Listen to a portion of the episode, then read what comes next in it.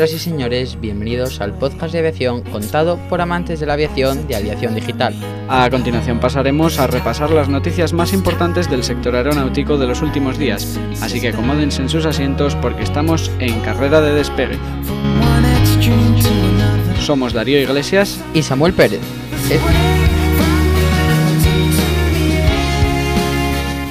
Es para nosotros un placer poder inaugurar esta tercera temporada de Aviación Digital Podcast.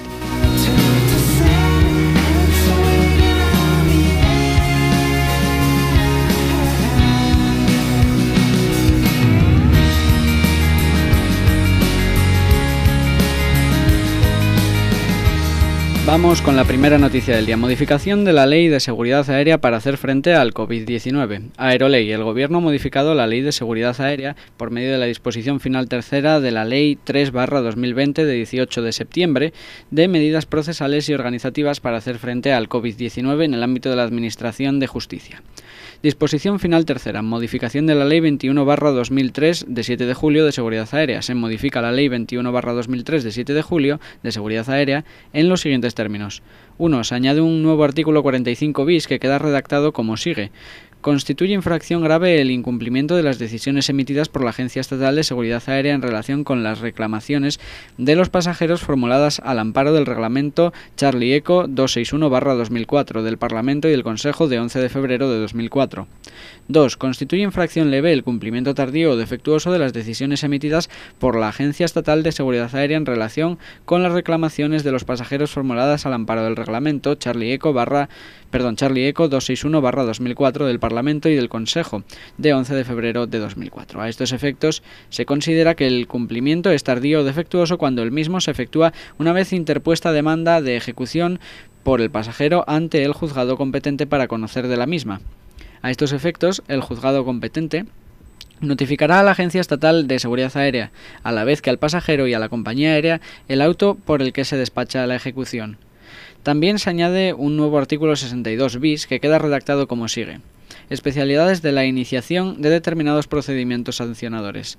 La Agencia Estatal de Seguridad Aérea, a los efectos de dictar del acuerdo de inicio de los procedimientos sancionadores que instruye por infracciones previstas en esta ley, podrá tomar como hechos que motivan su incoación los que constituyan antecedentes de la decisión adoptada por el procedimiento previsto en la disposición adicional segunda de la Ley 7-2017 de 2 de noviembre, por la que se incorpora al ordenamiento jurídico español la Directiva 2013-11 de la Unión Europea del Parlamento Europeo y del Consejo del 21 de mayo de 2013, relativa a la resolución alternativa de litigios en materia de consumo. Igualmente se incorporarán en ese momento todas las actuaciones realizadas para dictar dicha decisión sin necesidad de ningún trámite adicional. El procedimiento sancionador que se inicie de este modo no se suspenderá por la impugnación de la decisión por la compañía. Seguimos. La ACI pide un amplio despliegue de pruebas para fomentar los viajes internacionales. El Consejo Internacional de Aeropuertos, ACI, ha reforzado hoy los llamamientos de la industria para el despliegue generalizado de las pruebas de COVID-19 a los pasajeros internacionales antes de viajar como alternativa a las medidas de cuarentenas restrictivas. Como resultado de la pandemia, el ACI reveló recientemente que la industria aeroportuaria prevé que el número de pasajeros en todo el mundo disminuirá en 5.600 millones, con una reducción sin precedentes de 104.500 millones de dólares en los ingresos en 2020. Los aeropuertos representan el 60% de los empleos de la aviación y las economías locales se han visto muy afectadas por la reducción de esta actividad. Muchas fronteras internacionales siguen cerradas y en muchos casos los pasajeros internacionales todavía están sujetos a una cuarentena obligatoria de 14 días en los casos en que es posible realizar algunos viajes. Para apoyar mejor los esfuerzos de recuperación, la ACI ha pedido que se adopten medidas gubernamentales urgentes para introducir pruebas generalizadas y coordinadas de los pasajeros internacionales, basadas en protocolos aceptados internacionalmente y en un enfoque basado en el riesgo y en la utilización eficaz de los recursos, a fin de permitir la eliminación de los requisitos de cuarentena. La Asociación de Transporte Aéreo Internacional, IATA, ha pedido esta semana que se realicen pruebas de COVID-19 a los pasajeros antes de la salida como alternativa a la cuarentena. La ACI apoya este llamamiento, sin embargo, siempre y cuando se disponga de métodos de pruebas eficaces y precisos y de la opción de realizarlos fuera del aeropuerto antes del viaje para garantizar una mayor eficacia del viaje y crear un proceso de pruebas sin problema. La cuarentena y las decisiones unilaterales de los gobiernos están destruyendo los esfuerzos para restaurar la conectividad aérea y, sin el levantamiento de las restricciones de viaje, la cuarentena, la industria de la aviación no puede reconstruir y no podrá impulsar la recuperación económica mundial de los efectos de la pandemia, dijo el director general mundial de la ACI, Luis Felipe de Oliveira. Las pruebas permitirán que las personas viajen de manera segura y eficiente, sin aumentar el riesgo de infección o el temor a una cuarentena innecesaria. Es necesario que estos gobiernos adopten urgentemente medidas para establecer medidas de ensayo armonizadas a nivel mundial a fin de fomentar una recuperación coordinada y al mismo tiempo dar seguridad a los pasajeros. Para garantizar la eficiencia y el movimiento fluido de los viajeros, las pruebas no pueden realizarse exclusivamente en el aeropuerto. Otras opciones son los ensayos realizados fuera del aeropuerto, antes del viaje, utilizando siempre un enfoque basado en los riesgos para tener en cuenta las condiciones locales. Seguimos, nuevo sistema de aterrizaje por satélite de Indra. Indra, Madrid, el sistema de aterrizaje de siguiente generación Normac, GBAS de Indra, es una de las principales compañías globales de tecnología y consultoría, aporta mayor flexibilidad para que las aeronaves puedan seguir diferentes sendas de aproximación y realicen descensos continuados, más rápidos y cortos a la hora de tomar tierra. Se reduce con ello el tiempo de vuelo, el consumo de combustible, las emisiones de CO2 y la contaminación acústica en las inmediaciones. También se recortan los costes de mantenimiento en el aeropuerto, ya que un solo sistema basta para cubrir los aterrizajes en todas las pistas. La digitalización de las empresas se ha acelerado en todos los sectores como única forma de superar las limitaciones impuestas por el COVID-19, y la industria de tráfico aéreo no ha sido una excepción. Los sistemas Golf Bravo Alpha Sierra son una de las tecnologías que los proveedores de servicios de navegación deberán implantar para adaptarse a la nueva realidad y mejorar la eficiencia de costes en el largo plazo.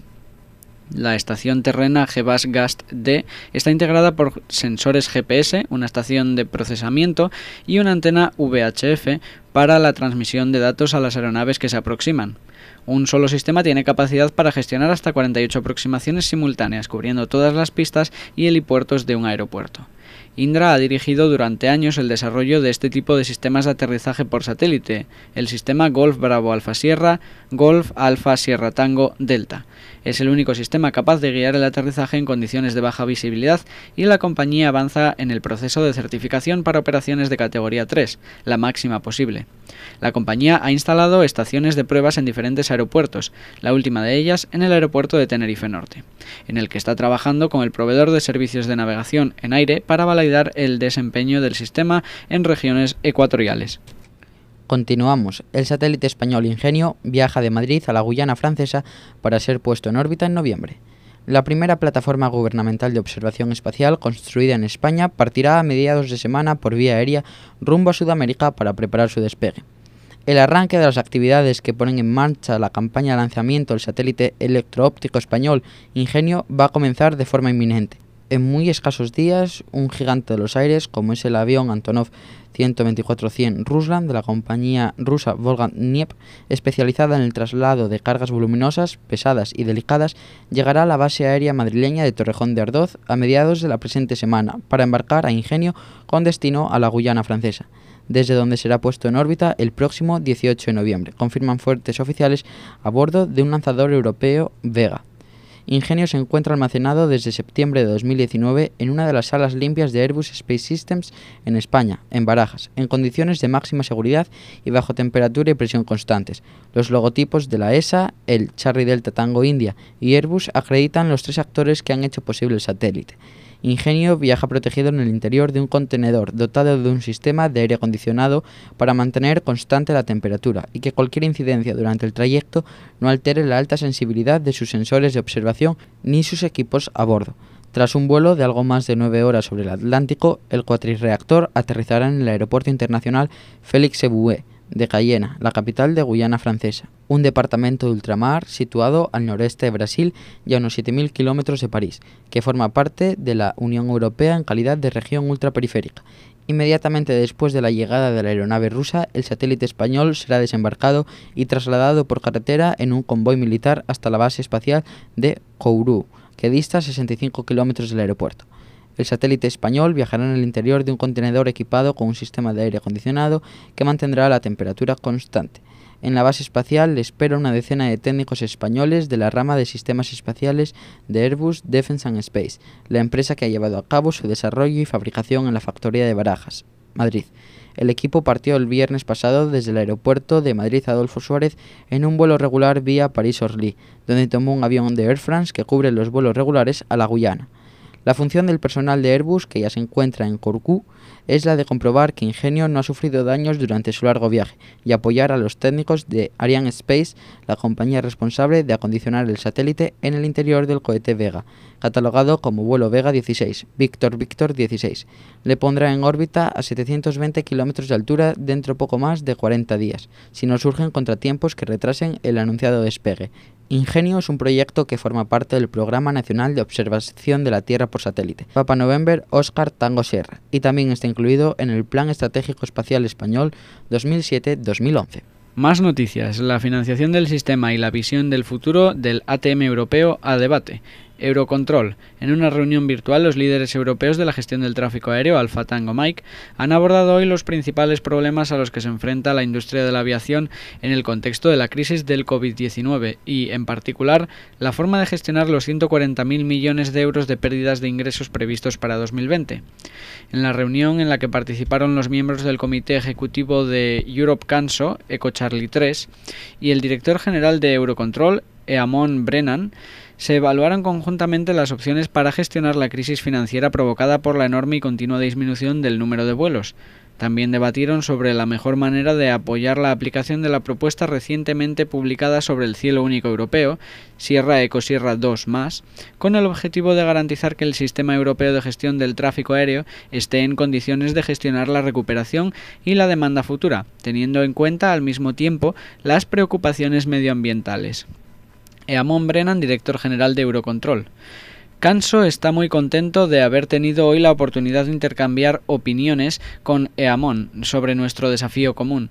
Nuestros miembros han mantenido sus servicios a lo largo de estos tiempos difíciles y ahora deben planificar cómo pueden proporcionar la capacidad necesaria a nuestros clientes, los usuarios del espacio aéreo, afirma Rein Lujus, CEO Servicios de Navegación Aérea de Finlandia. Canso espera con interés trabajar con Eurocontrol y otras partes interesadas de la aviación para facilitar la recuperación de nuestra industria y la transición al cielo digital europeo, afirma Tania Grogotek, directora de Asuntos Europeos Canso. AENA realiza una prueba piloto en el aeropuerto de Sevilla para el control de la fauna con drones. AENA Sevilla. El aeropuerto de Sevilla ha acogido hoy una prueba piloto de control de fauna con drones. El ejercicio, que se enmarca en la estrategia Aeropuerto AENA 4.0, ha servido para comprobar las funcionalidades que ofrecerían esas aeronaves no tripuladas o RPAs en un ámbito esencial para la seguridad operacional en los aeropuertos. Esta iniciativa, auspiciada por AENA junto con la operadora Arquimea, ha tenido en la prueba de hoy una primera experiencia, pero en los próximos meses se articulará su desarrollo de forma más prolongada en el tiempo. El objetivo es estudiar in situ y en el día a día del aeropuerto la efectividad real de los drones a la hora de ahuyentar la avifauna del entorno y con ello minimizar el riesgo de impacto con los aviones. A fin de reforzar ese efecto disuasorio, el aspecto del dron que se ha utilizado simulaba el de un halcón, atendiendo también a que el servicio de control de fauna se realiza habitualmente con aves rapaces. El vuelo con este alcodrón, como se ha bautizado, es el primero que se realiza con un RPAS de ala fija y dentro del alcance visual aumentado, Ecovictor Lima Oscar Sierra, en espacio aéreo controlado, por lo que se ha hecho bajo el cumplimiento de todos los requisitos de seguridad aérea exigidos por la AEASA. Por otro lado, la operativa de la aeronave ha sido supervisada desde la torre de control por Ferronats, proveedor de servicios de tránsito aéreo en el aeropuerto de Sevilla. La utilización de aeronaves no tripuladas o RPAs, así como otras ideas innovadoras que se encuentra desplegando AENA, constituyen una base emergente para la organización, cuyo objetivo es promover el uso de soluciones tecnológicas que hagan más eficientes los procesos y servicios de aplicación en el entorno aeroportuario. Este es el caso del programa de aceleración AENA Ventures, dirigido a startups de todo el mundo que están interesadas en implementar sus ideas en aeropuertos de la red de AENA. Boeing usará luz ultravioleta para luchar contra el COVID-19. Seattle, Estados Unidos. Boeing ha firmado un contrato para la concesión de patentes y tecnología con la compañía Health Incorporated con sede en Florida, bajo el acuerdo, Healthy fabricará una lámpara portátil ultravioleta UV diseñada para desinfectar el interior de los aviones. Boeing diseñó y desarrolló la lámpara UV en el marco de la iniciativa de viajes seguros. Confident Travel Initiative, Charlie Tango India, como medida de apoyo a los clientes y para mejorar la seguridad y el bienestar de los pasajeros y las tripulaciones durante la pandemia. La lámpara UV portátil está diseñada para ser más efectiva que otros dispositivos parecidos, desinfecta rápidamente las superficies del avión y refuerza otras capas de protección para pasajeros y tripulación, afirmó Mike Delaney, que lidera los trabajos de la iniciativa CTI de Boeing. Boeing ha dedicado seis meses a transformar una idea de lámpara portátil en una herramienta funcional y ahora Health, a partir del prototipo, podrá fabricarla y lanzarla al mundo. Health fabricará y distribuirá la lámpara UV, con lo que ayudará a las aerolíneas y potencialmente a otros sectores frente al coronavirus. La tecnología podría estar disponible para las aerolíneas a finales de otoño. Nos orgullece ayudar a Boeing en su trabajo con las aerolíneas asociadas para mejorar las medidas de desinfección en la cabina de un avión, también podría ser beneficioso para colegios, hospitales, oficinas, etc. Cualquier sitio donde pueda haber patógenos, comentó Ave Morris, presidente ejecutivo de Health. A medida que avanzamos en el despliegue de nuestras innovadoras soluciones de lámparas de luz ultravioleta Uniform Victor Charlie y Uniform Victor Charlie de 222 nanómetros en diversos sectores, esta nueva lámpara de manual de calidad comercial se convertirá en otra poderosa herramienta de desinfección para proteger a los pasajeros frente a la proliferación de virus dañinos. El personal de cabina utilizará el aparato autosuficiente que se asemeja a una maleta de mano para pasar la luz ultravioleta sobre las superficies de mayor contacto. Toda la superficie que alcance la luz quedará desinfectada. La lámpara UV es especialmente efectiva en espacios reducidos y se puede desinfectar una cabina de mando en menos de 15 minutos. Como parte de la iniciativa Charlie Tango India, Boeing solicitó la opinión de diversos representantes del sector, que ayudaron a validar rápidamente esta tecnología. La aerolínea Etihad Airways fue la primera en evaluar el dispositivo y el funcionamiento de la lámpara UV se mostró en el vuelo Eco Demonstrator 787-10 de Etihad del 21 de agosto. La misión de la iniciativa de viajes seguros de Boeing es liderar los esfuerzos mundiales para proporcionar a los pasajeros y tripulaciones una experiencia de vuelo segura y eficiente. China Eastern presenta un Boeing 777-300 temático de la Charlie India India Eco. El avión volará al Aeropuerto Internacional de Beijing el 25 de septiembre para marcar el primer aniversario de la operación del aeropuerto. El avión luce una temática inspirada en la Exposición Internacional de Importación de China Charlie India India Eco. La aeronave especial con temática Charlie India India Eco fue lanzada en conjunto por China Eastern y la oficina CIE el pasado 2 de julio. Realizó su primer vuelo a Pares un día después, marcando el comienzo de su gira mundial. Sirviendo como imagen de la CIE durante su gira mundial, la aeronave volará a 10 países. Entre ellos incluye Francia, Canadá, Reino Unido, Países Bajos, Estados Unidos, Corea del Sur, Japón, Australia y Sri Lanka, con un alcance total que excede los 100.000 kilómetros. Las peculiaridades de la aeronave. Entre tanto, el avión temático ha traído la atención de los entusiastas de la aviación internacional por su apariencia. El hashtag volar con Charlie India se ha convertido en tendencia en las redes sociales un avión Boeing 777-300 Eco Romea con matrícula Bravo 2002, que es la aeronave insignia de la CEA para vuelos internacionales de larga distancia. Además cuenta con la mayor capacidad de pasajeros y el principal sistema de atención a los pasajeros. Ha sido elegido como el primer avión con temática CIE en todo el mundo. Los tonos que dominan en la aeronave son el amarillo y el azul, los temáticos de la Exposición Internacional de Importación China. También el panda, mascota de la Jimbao, sosteniendo un trébol de cuatro hojas en el avión. Con ellos se expresan los buenos deseos para los pasajeros de todo el mundo y se sintoniza con la idea de apertura y cooperación de la CIE. Es una plataforma muy importante para todas las empresas que participamos en la CIE. De una manera significativa se alienta a los exportadores e importadores a compartir innovaciones y nuevos productos, ha dicho el director general, Alastir Ismigton. Paz, la consigna que protagoniza el histórico vuelo Lima Yankee 971 de Israel a Emiratos. El pasado 31 de agosto de 2020, el secreto de ir avanzando es empezar. La formalización de las relaciones diplomáticas entre Israel y Emiratos Árabes Unidos ha comenzado a gestarse, con la llegada ese lunes a Abu Dhabi de una delegación de estadounidenses israelí.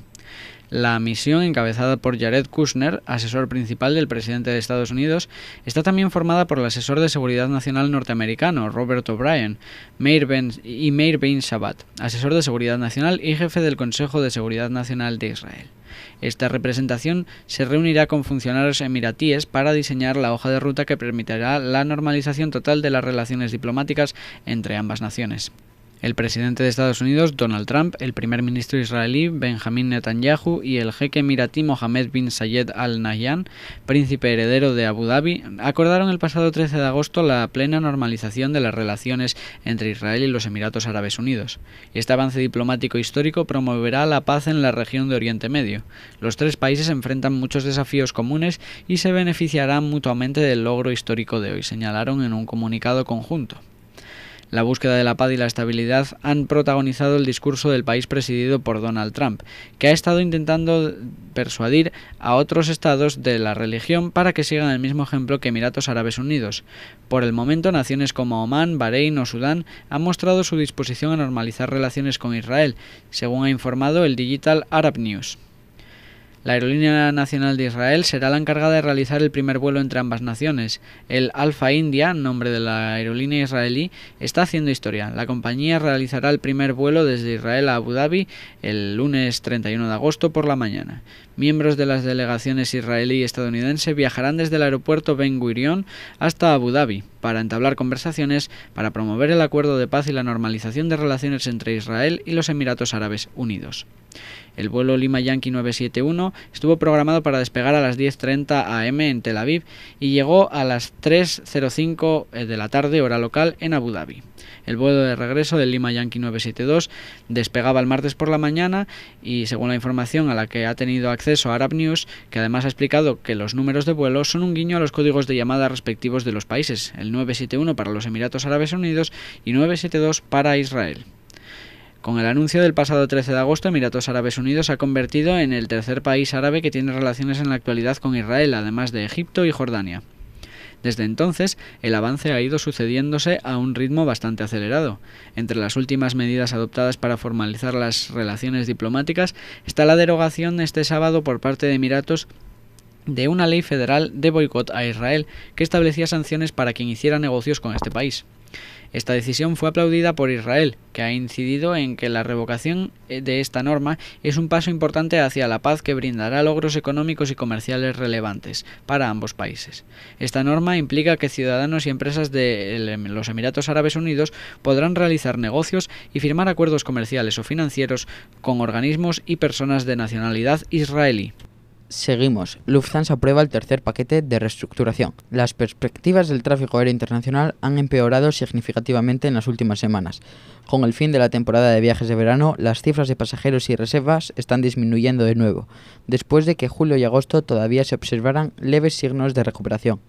En vista de estos acontecimientos, el Consejo Ejecutivo de Deutsche Lufthansa Alpha Golf ha aprobado ayer el tercer paquete dentro del grupo del programa de reestructuración Renew para todo el grupo e informó al Consejo de Supervisión al respecto. En detalle, el Consejo Ejecutivo adoptó las siguientes resoluciones. Las perspectivas de capacidad de las aerolíneas de pasajeros se revisarán de forma significativa. La anterior hipótesis de que en el cuarto trimestre del año se alcanzaría un nivel de producción medio del 50% del valor del año anterior ya no parece realista. Si la tendencia actual continúa, los kilómetros de asientos disponibles probablemente solo estarán en un rango entre el 20 y el 30% en comparación con el año anterior. La planificación de la flota a mediano plazo se ajustará y actualmente se prevé una reducción permanente de la capacidad de todo el grupo de 150 aeronaves para mediados de este decenio, en el nuevo punto de partida de la flota del grupo, incluidas las aeronaves arrendadas con servicios de construcción. Además, los cambios de flota ya comunicados se han adoptado las siguientes decisiones. Después de que seis aviones Airbus A380 fueron finalmente retirados de servicio en la primavera, los 8 A380 y 10 A340-600 restantes, que anteriormente estaban destinados al servicio de vuelos, serán transferidos al almacenamiento a largo plazo y retirados de la planificación. A estos aviones solo se reactivarán en caso de una recuperación del mercado inesperadamente rápida. Además, los 7 Airbus 340-600 restantes serán retirados permanentemente del servicio. Las decisiones sobre la flota mencionadas anteriormente darán lugar a un nuevo deterioro de hasta 1.100 millones de euros. Se espera que esta cantidad se contabilice en el tercer trimestre del año en curso. El superávit del personal anunciado anteriormente, que asciende a 22.000 puestos a tiempo completo, aumentará como resultado de las decisiones adoptadas en relación con el tercer paquete dentro del programa de reestructuración. Independientemente de las negociaciones sobre las conciliaciones de interés y planes sociales para los despidos dentro del grupo Lufthansa, el objetivo del Consejo Ejecutivo sigue siendo acordar paquetes de crisis con los socios de la negociación colectiva que limiten el número de despidos necesarios. El primer trimestre de 2021 se aplicará una estructura de gestión racionalizada con una reducción del 20% en los puestos directivos. El espacio de oficinas administrativas se revisará en todo el mundo y se reducirá en un 30% en Alemania. Según la evaluación de la Junta Directiva, el alto grado de incertidumbre que sigue existiendo en el tráfico aéreo mundial hace que los ajustes a corto plazo de la situación actual del mercado sean inevitables en el futuro previsible. La Junta considera que la ampliación de las pruebas de la corona antes de la partida es un requisito previo esencial para la, reanudación de la movilidad mundial. La realización de pruebas coherentes es posible, aumenta la seguridad de los viajeros y es una alternativa mejor que la modificación de las normas incoherentes de entrada y cuarentena. Si eres spotter o simplemente te gusta la aviación y quieres unirte a una asociación seria de ámbito nacional, no dudes en unirte a Aerospotters Principado. Puedes contactarnos a través de Instagram en Aerospotters Principado o en Twitter en Aeroprincipado. ¿A qué esperas? Únete. Comisiones Obreras y UGT exigen soluciones para el sector aeroespacial en España. Madrid, España. El sector aeroespacial genera más de 600.000 puestos de trabajo directo en Europa, 10.800 en España y factura en torno a los 9.000 millones de euros en nuestro país. Con la pandemia del COVID y el consiguiente confinamiento de la población, el tráfico aéreo mundial sufrió una severa paralización, con la consecuente ralentización de los pedidos de nuevos aviones por parte de las compañías aéreas. Durante los meses de abril y mayo se negociaron numerosos ERTES en la práctica totalidad de las empresas del sector. Algunas de estas empresas, sin esperar a la finalización de la vigencia de los mismos, han anunciado el inicio de nuevos procesos de negociación, ahora de ERES. Desde la finalización de los procesos de negociación de los ERTES, los distintos gobiernos europeos han anunciado diferentes medidas de ayuda a las empresas del sector. En el caso español, el acuerdo entre la Administración y la compañía Airbus del 30 de julio comprometió la compra de varios aparatos para distintas administraciones del Estado, así como ayudas directas al sector. Estas ayudas no solo están comprometidas con Airbus, sino, sino que su despliegue alcanza toda la cadena de suministros. Sin embargo, estas ayudas parecen no haber eh, tenido ningún efecto ante las distintas compañías, que continúan persistiendo en sus pretensiones de eliminar numerosos puestos de trabajo en nuestro país, con más de 3.500 despidos solo en las cuatro empresas de mayor tamaño. El dinero de los contribuyentes debe utilizarse para apoyar al sector, las empresas y el mantenimiento de los empleos, en lugar de ir a parar a los accionistas. Esto es aún más perentorio en compañías como Alestis o Airbus, donde a través del SEPI la propia administración es accionista. Desde FICA UGT, la Federación de Industria de Comisiones Obreras, instan a la Administración a tomar medidas urgentes para proteger a la industria y salvaguardar los miles de empleos de alta calidad que están en juego, rechazando la implantación de los seres e instando a buscar soluciones alternativas.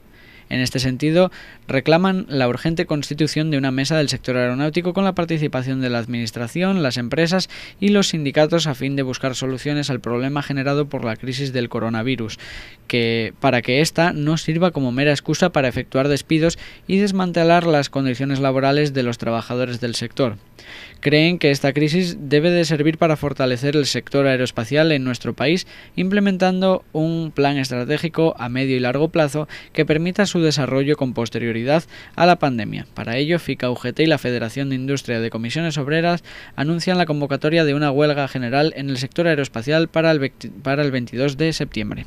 Pues allá vamos con la última noticia para el día de hoy. Airbus desvela los nuevos conceptos de aviones con cero emisiones. Airbus ha desvelado tres conceptos para los primeros aviones comerciales del mundo con cero emisiones, que podrían ponerse en servicio en 2035. Cada uno de estos conceptos representa un enfoque diferente para conseguir un vuelo de cero emisiones y explora distintas soluciones tecnológicas y configuraciones aerodinámicas. El objetivo es apoyar el propósito de la compañía de liderar la descarbonización en todo el sector de la aviación.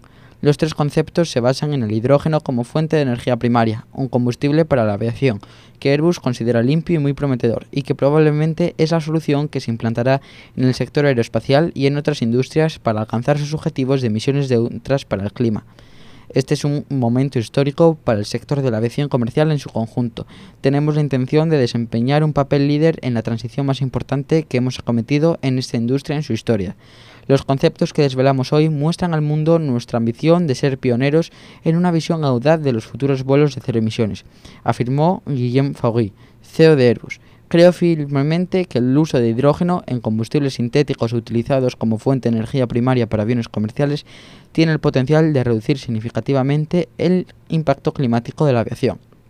Vale, y explicándoos un poco por encima los tres modelos que ha presentado. El primero es un modelo turbofan de unos 120-200 pasajeros con un alcance de 2.000 millas. Lo podríamos comparar, por ejemplo, con el 320, 321 y 319. El siguiente modelo es un diseño con turbohélice de hasta 100 pasajeros, muy similar a la TR, y por último está el diseño con cuerpo de ala mixta, hasta 200 pasajeros, en el que las alas se fusionan con el cuerpo principal de la aeronave con un alcance similar al del concepto que utiliza Turbofan.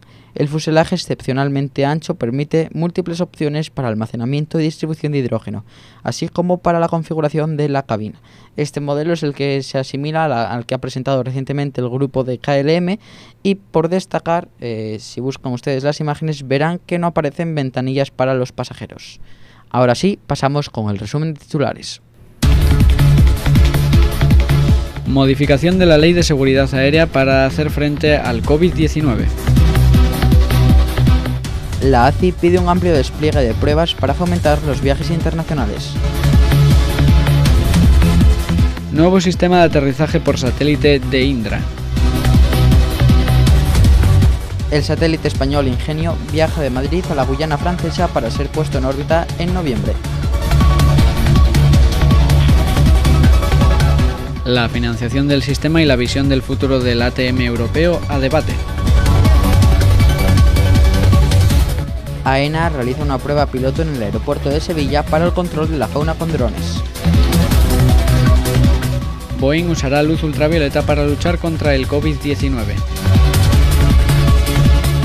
China Eastern presenta un Boeing 777-300 temático de la Charlie India India Eco. Paz, la consigna que protagoniza el histórico vuelo Lima Yankee 971 de Israel a Emiratos Árabes Unidos. Lufthansa aprueba el tercer paquete de reestructuración. Comisiones Obreras y UGT exigen soluciones para el sector aeroespacial en España. Y por último, Airbus desvela nuevos conceptos de aviones con cero emisiones.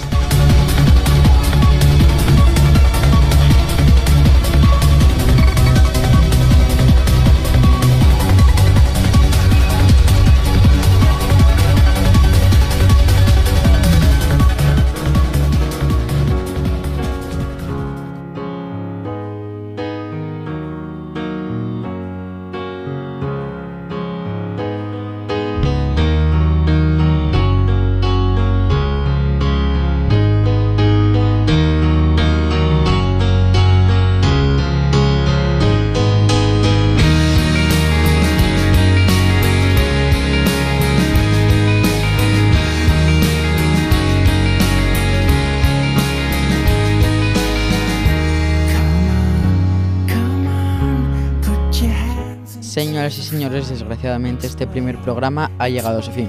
Por nuestra parte, agradecerles su presencia y recordarles que ahora y así nos veremos el próximo sábado. Buenos vuelos a todos.